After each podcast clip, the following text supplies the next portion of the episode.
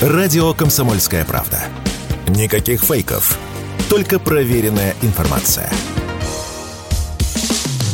Что будет? Честный взгляд на 21 июня. За происходящим наблюдают Игорь Виттель и Иван Панкин. Иван Панкин, Игорь Виттель. Мы продолжаем наш эфир. Прямая видеотрансляция на нашем канале «Что будет?» Он называется в YouTube. Пожалуйста, подпишитесь на канал, на колокольчик нажмите. В чате пишите, в середине этого часа будем отвечать на ваши вопросы. В разделе комментариев, жалобы, предложения, темы и гостей для эфира – и эта видеотрансляция, напоминаю в очередной раз, идет также в телеграм-канале радио «Комсомольская правда». Ссылки есть в наших телеграммах «Панкин» или «Виттель. Реальность». Ну и не забываем про ВКонтакте, там у нас группа, мы занимаемся ее развитием активно, так что подпишитесь. Это, я надеюсь, когда-нибудь станет хорошим аналогом YouTube, потому что от YouTube рано или поздно, конечно, всем нам, русским людям, придется отказаться. Это уже совершенно очевидно, хотя он очень удобен и прекрасен. Но будем надеяться также и рассчитывать на русский РУТюб. Что ж, мы продолжаем наш эфир. К нам присоединяется Иван Скориков, зав. отделом Укра... Украины, Институт стран СНГ. Вот. Иван, приветствую. Доброе утро. Иван, тут несколько интересного, как большой специалист по Украине, расскажите, что же это за интересный отворот от э, веры в традиционном нашем русском понимании этого момента? В Одессе обливают краской икону Богоматери в бронежилете. Затем э, освещают икону, на которой присутствует Бандера и Шухевич. И называют эту икону с оружием в руках и Богом в сердце. И там, кстати, не только Бандера, там много украинских исторических личностей. Шухевич вот присутствует, их всего около там 9 человек, кажется, и 4 военных. Вот, а это они назвали иконой. Я, кстати, пытаюсь определить, что это за исторические личности. Не всех могу узнать почему-то. Ну, я Где... штук шесть опознал. Ты шестерых опознал. Ну, может, кстати, Иван Скориков нам после эфира поможет опознать остальных, чтобы мы знали врагов в лицо. А, что это за отворот от Что это вообще за странное восприятие веры ну, в нашем традиционном русском понимании, православия в том числе? Ну, а, то, что в Одессе обливают краской, вот эту так называемую э, икону, это как раз те, кто не отвернулись от веры вот, и понимают все кощунство а, этих мероприятий. А, ну а вот эта картина с бандеровцами и с а, запорожскими гетманами, вот, а, конечно же, это ну, не просто кощунство, это реально вот сатанизм. Ведь, э, ну хорошо, потому... извините, давайте по порядку разбирать. Вот одесский кейс, что называется, так или иначе, у меня нет, простите, пожалуйста, никакого желания обливать никакую икону. Если это икона, то вот у меня лично нет никакого желания обливать ну, ее краской. Смотри, даже, если, ну... даже если это довольно странная икона. Даже икону там так или иначе с Бандеру мне нет желания обливать краской. Я просто на нее смотреть бы не хотел. Это один вопрос. Да? Ну и краской обливать. А в том, что касается иконы Богоматери, хоть бы она и в бронежилете, все равно не хочется обливать ее краской. Понимаете? Что это за желание? Памятник снести какой-нибудь? Он тебе мешает, что ли? Или икону краской облить? Что это за ну, идиотизм? Мне, мне странно, странно рассуждать э, вот в такой логике, которую вы мне предлагаете, поскольку, поскольку это не икона вообще. Это не имеет никакого отношения ни к христианству э, вообще, ни к православию, ни тем более к иконописи. На этой иконе нет святых, это просто изображение политического характера, и естественно, что любой верующий православный человек понимает, что это символическая акция по осквернению, собственно, настоящего канонического православия. Поэтому рассуждать здесь о какой-то иконе, вот именно э, в сущности этого слова, здесь не приходится. Вот это что касается и Одессы, и, собственно, вот этой бандеровской картинки. Вот. А на картине я вам, кстати, э, поясню, ведь э, находится половина присутствующих там персонажей, это вообще униаты. И когда ее освещает якобы вот э, предстоятель православной церкви, а на самом деле вот этой политической секты ПЦУ Думенко, то это вообще вызывает вопрос. Ведь и Шухевич, и Бандера, и Коновалец, основатель организации... Были унятами были униатами. Бандера был сыном, а, собственно, униатского священника и, кстати, хорошо понимал э, как использовать вот эту псевдорелигиозность для, э, в общем-то, распространения этого вируса национализма. И еще вот во времена собственно, австро-венгерской коалиции, ведь вот этот лозунг нынешний, бандеровский, нацистский, слава Украине, героям слава, он же откуда появился? Он появился из типичного вот этого греко-католического приветствия «Слава Иису». То есть «Слава Иисусу Христу». И, э, то есть, бандеровцы, националисты украинские, они э, хорошо, в общем-то, э, были, э, хорошо понимали общество, в котором жили, и они предложили униатскому населению Галиции вместо Бога Украину. Я вот вспоминаю, как я был ну, лет 15 назад э, во Львове в так называемом музее повстанцев, и меня просто поразило количество э, выставленных э, экспонатов, э, так называемые там бафоны, это вот их э, псевдоденьги, или какие-то агитки, открытки, знамена и так далее.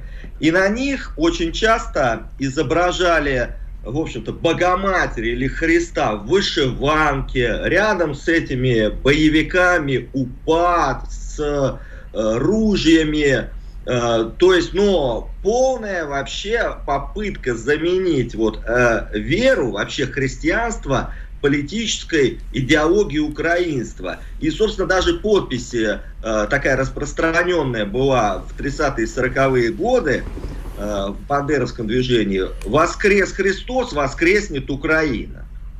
Вот, что, чтобы вы понимали. Это вот продолжение этой тактики.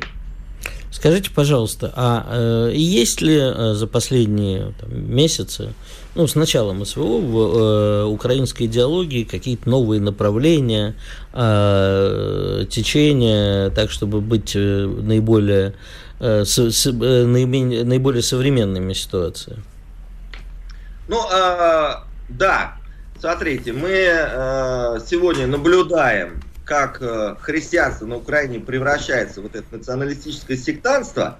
И э, пример УПЦ, канонической церкви Московского патриархата, от которого она отреклась, показывает, что просто называться украинской, отрекаться от патриарха, молить прощения у нацистов – недостаточно. Требуется радикально украинствовать, вот, как я уже говорил, заменить Бога на Украину, чем занимается, собственно, секта ПЦУ и э, греко-католики.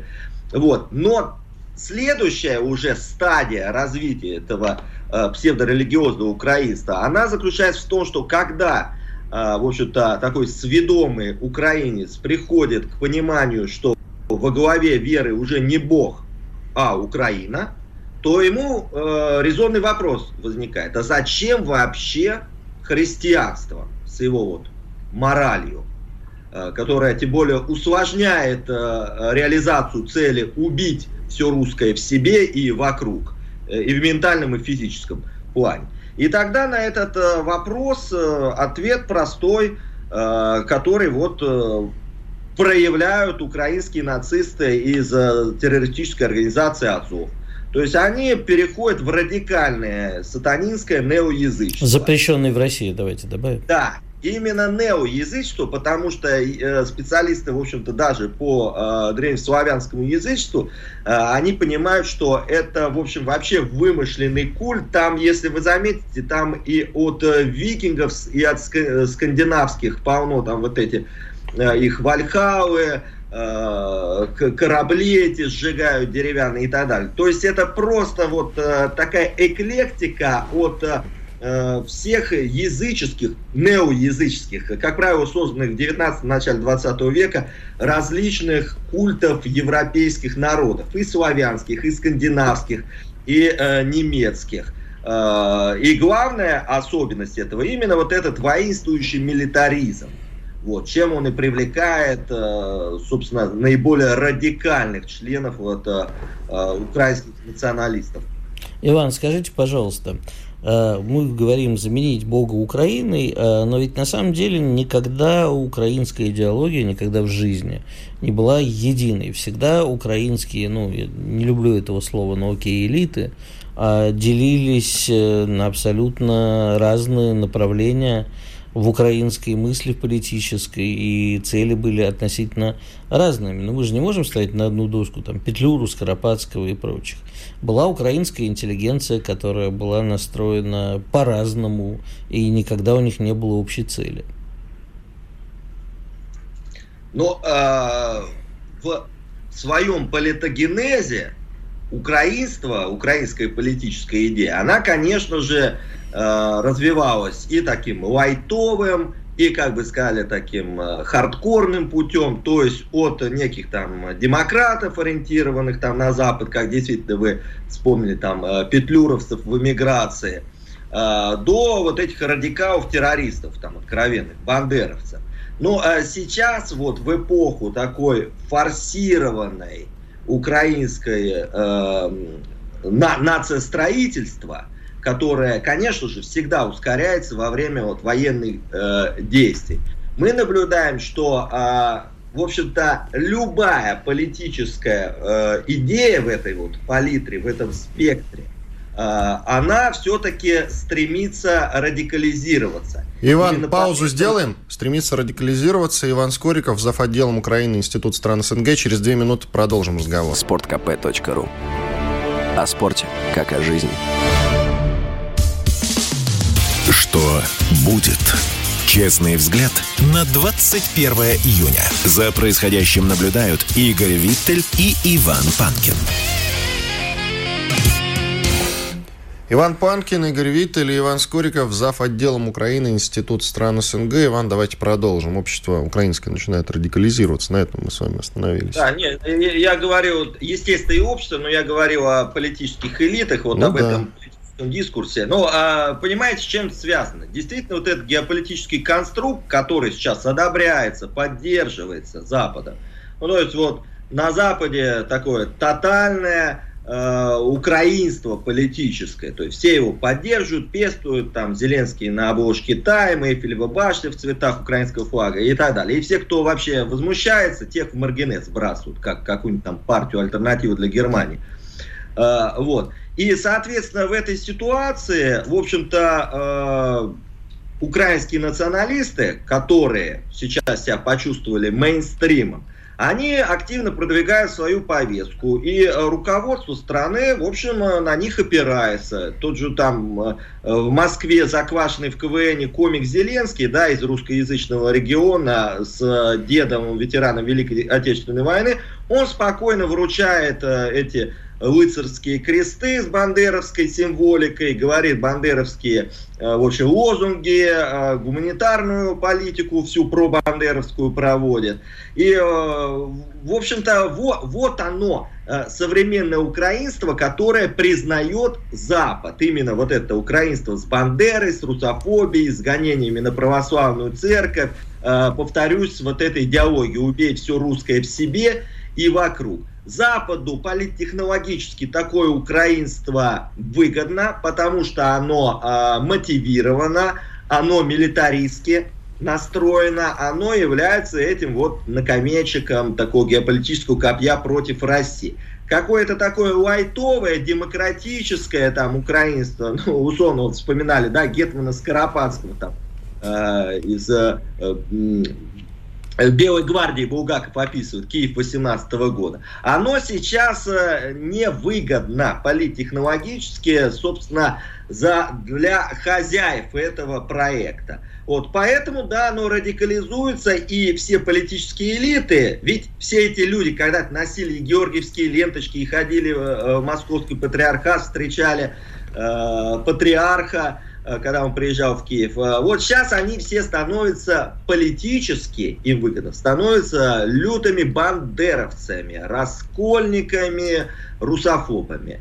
Э, это именно политтехнологическое вот, заигрывание с вырвавшимся наружу националистическим мейнстримом. Иван, скажите, пожалуйста, а я все это прекрасно понимаю, если это обговорить, опять-таки, не к ночи сказано об украинских элитах. А насколько в простом народе это распространено? Понимаете, для меня это некий когнитивный диссонанс. Я сам это все вижу своими глазами, с одной стороны, а с другой стороны, как долго, человек, долго живший в Киеве, в общем-то, отчасти выросший в Киеве, я этого никогда не видел живьем. То есть, э, ну, правда, не сталкивался за столько лет. А, вообще с украинским языком даже не сталкивался. В Киеве, по-моему, никто никогда по-украински не говорил. А, и при этом вот э, эта идеология сейчас кажется, что вошла в каждого, но ведь это не так. Но это не так, но это единственно приемлемая публичная идеология. То есть, если Публи... Нет, я не на... говорю публично, я говорю, насколько ее разделяет а, а я про, говорю простой про народ. Вот давайте да, я переформулирую я, по-другому. вам и говорю. А, то есть а, публично а, проявлять себя бандеровцем, русофобом, это приветствуется, сопротивляться этому, как в Одессе вот облили краской вот эту кощунскую э, картину, это, собственно, преступление. Поэтому, когда вы смотрите на какие-то соцопросы там того же КМИС э, или других социологических групп украинских, то там вам будет формирующая социология показывать, что общество, в общем-то, все приняло бандеровскую версию украинства, и вообще там, знаете, 10% якобы еще стариков празднуют 9 мая как День Победы, ну и э, все, в общем, э, можно крест ставить на э, такой пророссийской вообще не бандеровской Да не обязательно пророссийской, ну, и не обязательно бандеровской. Ну, пос, послушайте, Иван, да. ну, понимаете, когда э, немолодые люди приходят с работы домой, вряд ли они обсуждают между собой Бандеру и Шухевича, или Коновальца, или шлют проклятие русским. Мне кажется, некоторые обсуждают зря ты. Нет, ну, слушай, вот ты можешь себе представить Могу. простого человека, приходящего с завода, там, я не знаю откуда, жена из магазина, где она работает, кассирша домой, и говорит, у, проклятые русские, не добил их Бандера. Ну вот мне кажется, что Я, это... кстати, думаю, Игорь, что вполне Игорь, вероятно. Приходит, да, этот рабочий, он приходит, но включает так же, вот как сейчас наши слушатели, э, местное радио, и там это обсуждают с утра до вечера. А, включает... кстати, вот, э, Иван, э, я могу рассказать классную историю. Я Виталю рассказывал накануне. Не понимаю, почему он, кстати, не прислушался к ней. Вам расскажу заодно и слушателям нашим. Я не прислушался, Во... потому что я глухой. Итак, э, был, значит, у меня один знакомый, он работал ветеринаром, жили они с семьей и жили довольно хорошо, еще в Волгограде, это было в моем детстве далеком. Все, прекрасная семья, замечательно. А потом они уехали в Прибалтику. Ну, он был прибалтом, соответственно, я уж не помню, Латвия или нет, моя тетя с ними общается. А, поддерживает отношения, так как она тоже имеет э, к этой тематике некое отношение. Так вот, уехали они и Э, жили там себе. В какой-то момент в семье, конечно, начались проблемы. Сейчас они там в разводе находятся, в состоянии развода. Но суть не в этом. Э, мужик, этот ветеринар, там, в Прибалтике, поехал умом немножко на фоне событий последних лет. Вот он э, в силу того, что там он как-то не пригодился, а здесь жил довольно хорошо, ушел таксовать.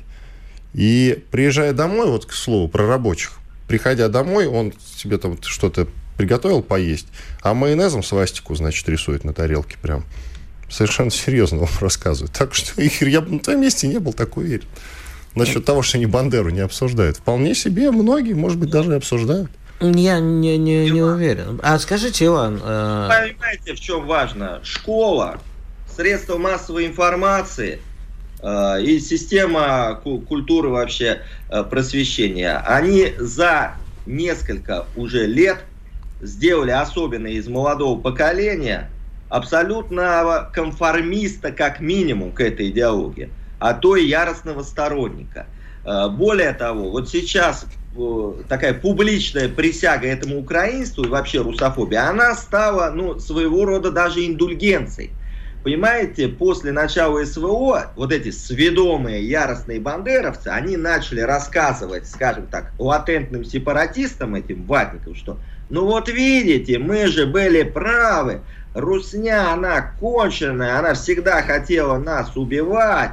И э, находясь в этом пропагандистском пространстве, я вас уверяю, вот у меня многие знакомые, которые до 2014 года еще значит, читали стихи под монументом э, героям Великой Отечественной войны в Одессе, вот, они сейчас начали писать на мове, которую не знают, видимо, переводчиком пользуются, исповеди что я был жертвой российской пропаганды, моих совков, там, родителей э, и, так, и моих там ватников, друзей, которые все свалились с нашей там э, неньки Украины еще после э, по, э, трагедии 2 мая 2014 года в Доме профсоюза. То есть вот такое встречается. Это вот э, искренняя трансформация сознания посредством окружения государственной пропаганды. Но есть и те, кто публично, в общем-то, э, показывает э, свое украинство э, исключительно на публику, чтобы получить некую индульгенцию у этой среды. То есть, а искренне, конечно, и ждет освобождения, и не поддерживает это. Ну, в общем-то, всем своими предыдущими разговорами себе на срок уже заслужил, и сейчас пытается мимикрировать под эту систему. Поэтому реального положения вообще дел, отношения населения мы вряд ли узнаем. Люди просто даже не хотят отвечать на эти формирующие социологические опросы, потому что боятся, что если они скажут, что не поддерживают там Бандеру и Шухевича, то, как правило, попадут в какой-то список. Иван, скажите, пожалуйста, а почему Запад э, придумал э, проект по разрушению именно традиционного православия на Украине, а сразу не начал пере, переориентировать на христианство украинское общество? Ну, это, к слову, про унятов, например. В католицизм ну, а... бы в какой-нибудь, там еще что-нибудь с ними бы сделали, а? Ну, что-нибудь ну, так, смотрите, чтобы нам пообиднее было. Там разные процессы идут. На самом деле, каждый э, западный актор пытается э, свое ухватить. То есть, конечно, и Ватикан, и греко-католики, они сейчас активно обхаживают вот эту так называемую секту э, ПЦУ. А, и уже, э, вы, кстати, можете заметить, некоторые процессы происходят. Они уже, например, э, перевели э, Рождество православное с 7 января на 25 декабря, чтобы вместе, в общем-то, с греко-католиками, со всем вот западным там римо-католическим миром праздновать. Уже идут разговоры о создании некой поместной единой церкви. Вот это вообще главная мечта псевдорелигиозных Э, вот этих политиков о создании некой соборной единой церкви, которая будет поклоняться Богу Украине. И неважно, там, греко-католики, там, ПЦУ, как это все будет называться. Все вот они объединятся и, в общем, будут славить и молиться на Украину. Это, собственно, их мечта. Напомню, вот с тех вот еще прокламаций, картинок, бафонов, этих агитах, э, которые я видел в этом музее повстанцев э, во Львове. То есть это, в общем, ничего здесь нового. И, и, то есть работают и на этом фронте, и э, не трогают, скажем так, и язычников, и э, сатанистов. Спасибо большое. Радио «Комсомольская правда».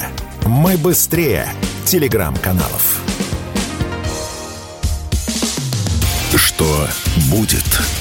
Честный взгляд на 21 июня. За происходящим наблюдают Игорь Виттель и Иван Панкин. Иван Панкин, Игорь Виттель. Мы продолжаем наш эфир. Возвращаемся после большого перерыва. Так, я напоминаю, что в YouTube на нашем канале, который называется «Что будет?» идет прямая видеотрансляция. Извините, что часто напоминаю, но стоит задача, для нас это важно. И я думаю, что для многих, наверное, тоже важно раскачать новый канал. Мы сейчас этим активно занимаемся. Вот уже сколько там сейчас, давайте обновим, глянем, сколько там у нас подписчиков. Ну, около 15 тысяч, я думаю, что точно. Да, за 15 тысяч перевалило. Спасибо в очередной раз, повторяю вам большое за доверие. Подписывайтесь, пожалуйста. Давайте сделаем так, чтобы нас становилось все больше и больше. Уже вот под этим, под сегодняшней трансляцией полторы тысячи лайков. Э, ставьте лайки в чате, пишите тоже. Уже будем отвечать завтра во время завтрашнего с вами э, разговора. Так, ну и трансляция, конечно, дублируется. Телеграм-канал «Радио Комсомольская правда». Все ссылки есть в наших телеграммах. Это Панкин, это Виттель, Реальность. Ну и Рутюб с э, ВКонтакте, там группа «Радио Комсомольская правда», вступайте, пожалуйста. Итак, оказывается, Игорь, Игорь, оказывается, украинские солдаты очень безразличны к обучению. Так говорят польские офицеры. И вот сейчас как раз распространяются новости об этом. Интересно, почему они безразличны к обучению. Есть версии? У меня сразу, наверное, суперверсия, очевидная прямо, скажем, конечно, но тем не менее. Никто не хотел умирать. Ну, в общем, так и есть.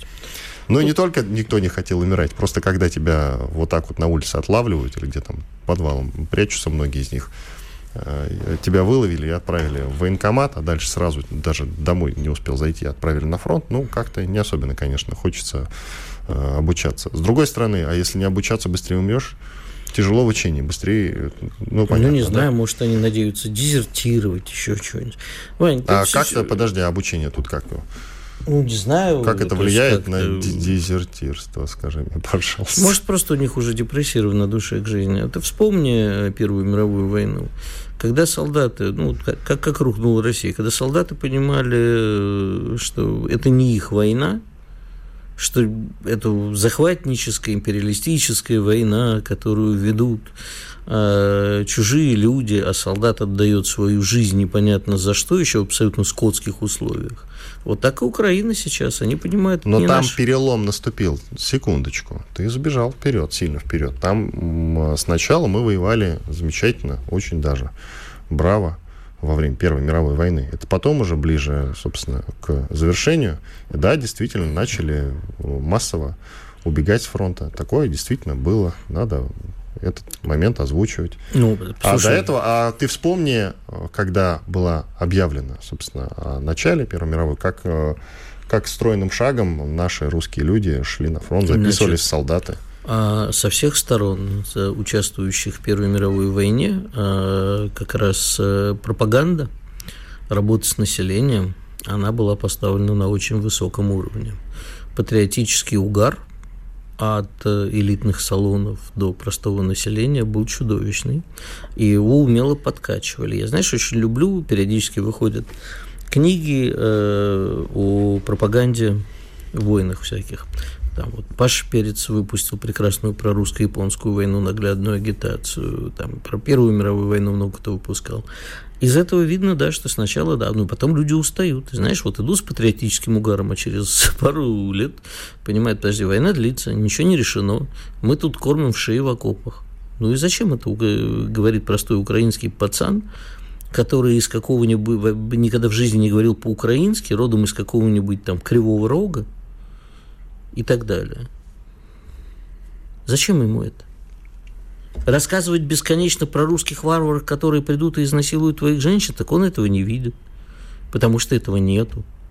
Рассказывать про страшных бородатых чеченов, которые тебя поймают и отрежут голову, ну, можно только до поры до времени. Знаешь, а, у меня был один знакомый в 90-е годы, удивительный человек. А, он на все вопросы отвечал «я подумаю». Вот просто на все. А, причем человек был тихий, мирный, очень интеллигентный, но умудрялся кидать даже чеченцев.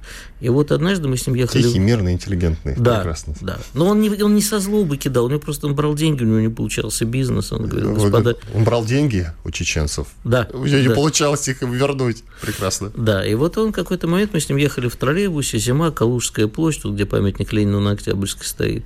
Он мне говорит, запомни, Игорь, а говорить я подумаю можно не больше трех месяцев. После этого начинают бить. Так вот, не бесполезно рассказывать э, солдатам украинским на протяжении уже сколько, полтора года? О Ну, том, что, пол- полтора года о том, что роди- да. Родина мать зовет. Потому что, как бы, э, мы же видим вот эти кадры, я не знаю, насколько они широко распространены, когда вот на Украине хватают людей, запихивают в эти мобилизационные машинки, тащат на фронт. Мгм. Понимаешь, а, а более того, приходят их друзья без руки, без ноги, а многие еще и не приходят. Многие, Это, многих привозят. понимаешь, да. полтора года, это уже ты начинаешь понимать, погодите, погодите, вы там что-то в верхах делите, а почему я за, за это должен свои части тела или жизнь отдавать? Поэтому не хотят учиться, не хотят воевать, не хотят ничего. Кстати говоря, ты знаешь, сколько э, составлял численность русской армии в Первой мировой? Вот просто назови цифру, как ты думаешь, численность? Сколько стояло под ружьем? Ну, По-моему, миллион сто. Да, ты прав абсолютно. Милли- за миллион плюс-минус, да. Ну, Ты представляешь вообще масштаб, да? ну да. Попробуйте сейчас, вот, казалось бы, прошло столько Нет, лет, ну, попробуйте сейчас под ружье Во-первых, ты столько все-таки забываешь структуру русской армии и обязанности по служению, которые были. Я ничего не забываю. Я говорю как раз о мощностях и возможностях, которые тогда были. Да, укомплектованы все были не очень хорошо, но миллион – я не думаю, что мой дедушка, э, прадед мой, который воевал в Первую мировую войну, пошел туда добровольно. Но вернулся с полным солдатским георгиевским кавалером. Ну, видишь. А, кстати, почему ты думаешь, что не добровольно? С чего ты это взял? Э, Уровень я... патриотизма в стране зашкаливал. Э, Но на начальной Понимаешь, стадии, в местечках патриотизм был развит не очень. Добавлим толику антисемита, прости меня, прадедушка. А что касается все-таки украинских солдат вот и откровений польских офицеров по поводу их обучения. Так там, кстати, можно, как нам подсказывают, сразу в Европу дезертировать. Еще удобно уйти в самоволочку, да? Тоже, тоже и оказаться вариант. в Бельгии. Тоже например. вариант. Понимаешь, э, это как раз будет одной из движущих сил, что все начнет разваливаться. А кстати а... говоря, вот интересный момент. Если их сейчас так оголтело и рьяно отлавливают на улицах украинских городов, то совсем скоро и по Европе, наверное, то же самое. Да начнется. нет, погоди, они еще запад, на Западной Украине не особо отлавливают. Западная Украина живет по-прежнему, Галиция э, живет А как же жизнью. концепция до последнего украинца?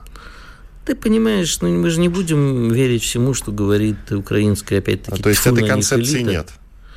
Я, нет, она есть у Запада. Это ну, вот, вот. ну так подожди. Я говорю, скоро начнут и в Европе отлавливать. То сейчас это подумаешь, они пойдут к Зеленскому и скажут, слышь, чувак, что-то у тебя вот здесь неравномерно мобилизуют людей. Что-то у тебя контрнаступление не складывается. а это они ему уже говорят. Ну, ты, конечно. Ну, я и говорю, сейчас начнут отлавливать украинцев с... на улицах европейских городов. Я начинаю утро отнюдь не с нашего эфира, а с чтения рано утром западной прессы, и она единодушна. Украина храбро сражается, но русские у них линия обороны, они невероятно жестоки, поэтому, извините, но пока не получилось. Тоже про жестокость пишут? Да, да. Серьезно? Да, да. Хм. Интересно. Русские берсерки, понимаешь, унижают, О, у, у, унижают э, маленьких украинских мальчиков. Ничего себе маленькие, ничего себе маленькие. Ну, это я тебе цитирую западную прессу, а, примерно прессу. так. Стоит ли воевать вот на стороне Запада, если про тебя пишут маленькие? Ну, не мальчики, но там пишут, что вот, посмотрите на эти... Наша с тобой любимая вот эта как бы это помягче-то сказать, женщиной не назовешь. Так, иноагент, она не знаю, кстати, она иноагент или нет, по-моему, там ей не могут придумать звание, такая Катя Марголис. Она тут писала, посмотрите на эти лица бойцов запрещенного в России, скажу я, Азова, они же прямо как с икон сошедшие. Опять про икону. Да что ж такое, а? Они, нет, а это, слушай, это нормальный нарративчик, который внедряется в мозги наши святые мальчики. Они этим святым мальчикам, между прочим, суки, денег посылают. Не украинцы, наши релаканты. Некоторые. Ходили слухи, что не только релаканты. Ты помнишь, что нам политолог Марков тут на Медне заявил? Политолог Марков много заявляет. Что он нам на Медне заявил. Кстати, сегодня вот выложу этот фрагментик, все-таки выложу. Давай. В, телеге, в телеге настолько он меня поразил, что оказывается, если человек спонсирует, э, допустим, СБУ живет вот в России, ВСУ. спонсирует, вот, вот, блин, да, ну СБУ тоже, на самом деле, то надо с ним сначала поговорить. А, это я помню. Вот, надо с ним сначала поговорить. А, офигенно. Надо с ним сначала поговорить. Ну, конечно, надо поговорить, только в допросной комнате. Сразу же потом отправлять В нашем с тобой любимой стиле. Э, судом Линча у тебя в очередной раз, да? Судом Линча и матерясь. Это не наш с тобой любимый стиль, а твой с тобой любимый стиль. Это мой метод, да, а не стиль. Метод? Скольких ты лишил жизни судом Линча? Это, вот ты все вот время меня, Ты меня да? все время выводишь в эфире на какие-то э, откровения, после которых э, кому-то из нас может стать плохо. Вот фиг тебе. Я надеюсь, отвечу. не мне все-таки станет плохо. Или ты суд Линча и по отношению ко мне приведешь. Если там... мне из-за тебя станет плохо, я, я тебе устрою самосуд. Самосуд, я понял. Сама хотелось сказать. Самосуй. Самодур. Иван Панкин, Игорь Виттель. Мы сейчас уходим на небольшой двухминутный перерыв. После полезной рекламы, хороших новостей вернемся и продолжим. Оставайтесь с нами на радио «Комсомольская правда». Слушайте только радио «Комсомольская правда», потому что на других волнах, Игорь Виттель проверяет, ничего хорошего нет. «Комсомольская правда». Радио, которое не оставит вас равнодушным. Что будет? Честный взгляд на 21 июня. За происходящим наблюдают Игорь Виттель и Иван Панкин. Финальный выход Панкин и Виттель. И есть совершенно прекрасные новости. Ну, во-первых, в 1964 году убийство борцов за гражданские права в Миссисипи членами Ку-Клукс клана. А вот тебе и суд, Линчик. Да-да-да, я поэтому и взял эту тему, как ты понимаешь. Ну и в 1983 году родился замечательный, по моему мнению, в кавычках замечательный человек, Эдвард Сноуден, бывший сотрудник ЦРУ и АНБ США, который рассекретил информацию об АНБ. Я напоминаю, в начале десятых годов э, он сидел в нашем Домодедово, кажется, он сидел, да? Да, пока Толик Кучерена его оттуда не вытащил. Вот, э, действительно, его оттуда вытащили прятался тут, слил все секреты этих самых АНБ и ЦРУ. Стало известно о том, что, оказывается, американцы прослушивают не только простых граждан, коих посчитают нужным прослушивать, без объявления войны, что называется, но и мировых лидеров, в том числе канцлера Германии Ангелы Меркель. Если вы не помните, то я с удовольствием освежу вашу память информацией, что никакого грандиозного скандала из этого не получилось. Американцы следили не только за Ангелой Меркель, но и за другими лидерами, и нифига, никакой реакции не последовало.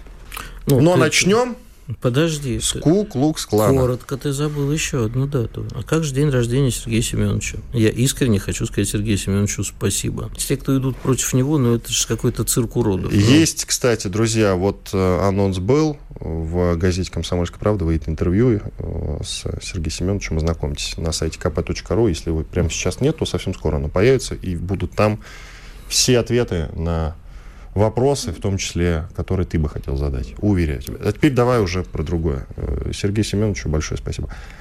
Итак, ну давай, наверное, с Куклукс клана, да, все-таки? Давай. Давай, проклятые американцы. Эм... А чего говорить? Мне очень нравится, когда американцы читают нам лекции про свободу, демократию. Нет, забыл... ну, свобода, демократия, это не, сейчас не, не, стороночку, не, не, не, не, про равенство, братство, вообще про все, что угодно. А забывая... Про любовь как... к ближнему своему. Да, забывая про то, как совсем недавно каких-то 50 с небольшим лет назад про сегрегацию, про то, что автобусы где только для белых. Ну, 60 лет а, уже прям, 60 ну, лет уже. Ну, 60, хорошо. 60 лет, это все-таки срок. Роза Паркс, которая начала свою борьбу, да, на самом деле никуда вот это вот, вот тут я тебе могу сказать, как человек, хорошо знающий американскую глубинку, та Америка, которая Ку-Клукс-клан, она никуда не делась. Это просто сейчас, знаешь, ну как непри, непривычно газ запускать в общественном месте, так непри, неприлично говорить о каких-то своих э, убеждениях. А на самом деле ксенофобия, э, ксенофобия существует, а более того, существует открытый расизм, абсолютно открытый. Он никуда не делся, особенно в американской глубинке. Чем проще, тем сильнее. Но, тем не менее, и они сейчас так сильно что... это все подавляют, что вряд ли он уже проснется когда-нибудь. Или, нет, или нет, это нет, спящий нет, зверь? Нет, это наоборот. Понимаешь, вот физику в школе учил. Меня тут, кстати, потом мне расскажешь, мой друг спросил, в какой школе ты учился. Он тоже из Волгограда, поэтому просит рассказать. Ну, это ты мне в кулуарах расскажешь. 77-я школа, какие кулуары? А район какой? Ворошиловский. Ворошиловский. Ну, хорошо, просто у меня просил узнать. Так вот, когда вот в школе учился, маятник, когда отводишь в одну сторону, отпускаешь, он же летит в другую сторону стремительно. Не будут, до, невозможно долго удерживать вот в этом положении, да, отведенного маятника, весь этот БЛМ и все прочее. Потому что какое-то время, да, они подавлены, они не хотят вылезать, они боятся наказания, а потом они встают и говорят, какого хрена? И это будет подпольная борьба, будут убивать больше чернокожих. Это все, к сожалению, ну, понимаешь, э, и эта ксенофобия, она не берется на ровном месте. Ну вот правда, то, как живут темнокожие в Америке, это э, очень многих раздражает, потому что ни в ничего против не имею, да, но, в общем, видал я, особенно в некоторых районах Нью-Йорка, э, темнокожее большинство, которое просто тупо годит, сидит годами на велфере, на пособии, рожает как можно больше детей – и ничего не делает. И вот эти вот районы, типа там Южного Бронкса, ну, Южный Бронкс сейчас уже немножко поприличнее стал, Ист Нью-Йорк, Флатбуш какой-нибудь, вот там смотришь на это, господи, это вот э, не, не заходи лучше сюда, белый человек туда не заходит. А почему тогда э, черные должны заходить в белые районы? Естественно, возникает вопрос. Поэтому Куклуслан никуда не делся, расизм никуда не делся, крайне правые течения никуда не делись. Ну, то есть недавние события, наоборот, масло в огонь. Конечно, они, и... они подольют масло в огонь. Полицейские... Белые когда-нибудь отыграются. Полицейские озлились. Вот прямо нет, то, что... Вот смотри, кстати, на самом деле про полицейских, это отдельная история. То, как их прижали после известной истории с Джорджем Флойдом, это на самом деле омерзительно и отвратительно, потому что кого нельзя трогать, то это, конечно, вот полицию и армию, безусловно. Потому что это главные охранители государства. И то, что государство над ними издевалось потом, это еще, безусловно, этому американскому государству аукнется. Аукнется, я вас уверяю. Итак, идем ну, дальше. Подожди, можно все-таки секунду? Коротко тогда, пожалуйста, Коротко. еще снова на, на, на самом деле Родни Кинг который это был, по-моему, 92 год, когда, которого полицейские э, избили, Абнер Луима, которого тоже измочалили полицейские, изнасиловали вантузом. Это не привело к радикализации. Просто полицейские, полицейские каждый раз начинают злиться больше. И не, не, их, их наказывают в данном случае справедливо. Они под камерой... С Джорджем Флойдом вряд ли справедливо. Про Флойда не знаю, не присутствовал, а про Родни Кинга если и там Луима бутылка из-под шампанского, которую суют в известное место, конечно, как у нас было. Абнера Луима изнасиловали вантузом. Ну, как это возможно, и не буду как? уточнять. Все, все, все, пожалуйста, все, хватит, пожалуйста. Порвали кишки, и в результате он отсудил несколько миллионов долларов у города и полицейских, и счастливо уехал к себе на Гаити с такой суммой денег. Да, именно что счастливо. А, хорошо, таких, конечно, отдельно взятых уродов надо наказывать, отлавливать и наказывать. Я не про изнасилованных в данном случае говорю, а именно про, про полицейских.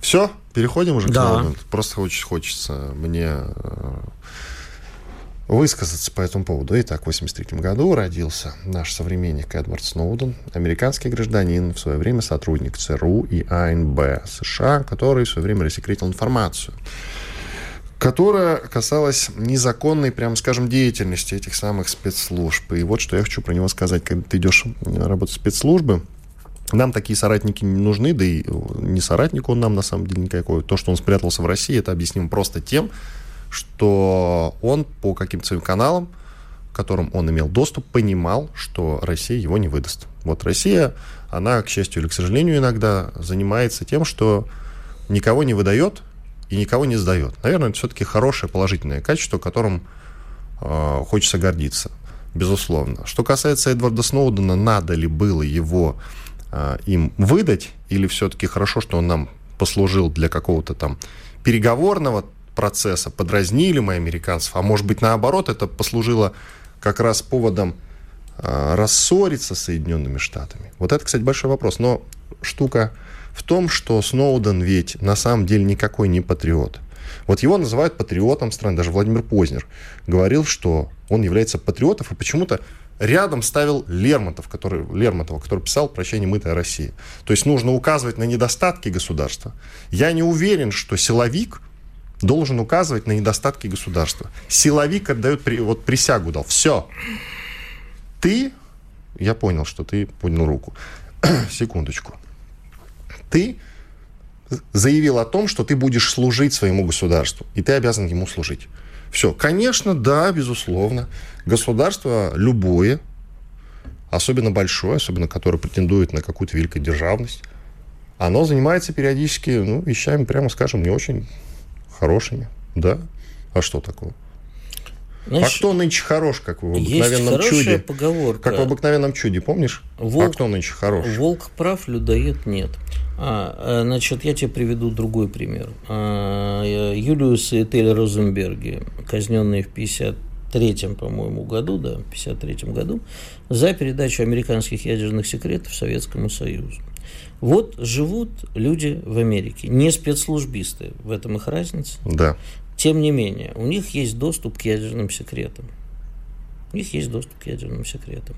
И они понимают, что если сейчас у Советского Союза не будет атомной бомбы, то значит мир э, не будет существовать Советского Союза еще много кого. Нужен паритет, да. Нужен паритет. Они ратовали за они, паритет. Они да. передают ядерные секреты Америки, имея доступ к этим ядерным секретам, а Советскому Союзу. Они кто? Предатели? Да, по отношению к своей стране они предатели. Все. По отношению к планете они спасители. А Сноуден по отношению к планете спаситель, ты считаешь? А он вывел э, в общественное пространство И те что это нелицеприятные дало? Да, да, да. вещи. Что это дало? А это дало то, что люди, по крайней мере, узнали о том, что не только их слушают. Так а что слушают... это дало? Э, я думаю, что это дало Вот мы, смотри, 10 лет прошли, Игорь. 10 лет прошли, что это дало? Значит, э, каждый раз, когда нам будет тыкать вот своими белыми одеждами, мы будем доставать все, от Сноудена до прибалтийских фашистов. Я тебя умоляю. И что работает? Вот вы и тыкаете. Ты тыкаешь постоянно. Работает? Да. Это как-то Работ... влияет на раб... работает. роль знаешь, Соединенных Штатов, допустим, не, в нынешнем не, конфликте? Некоторые люди начинают очухиваться. Я Нет, это умоляю. не массовое явление. Вот, Нет, это не поменяется в море. сзади. Капля камень точит. Да, камень. Поэтому Но это, море не точит. Это не повод отказываться. Иван Люди Панкин. за это жизнью расплатились. Иван Панкин, Игорь Виттель были здесь, остались довольны. До свидания. Радио «Комсомольская правда». Срочно о важном.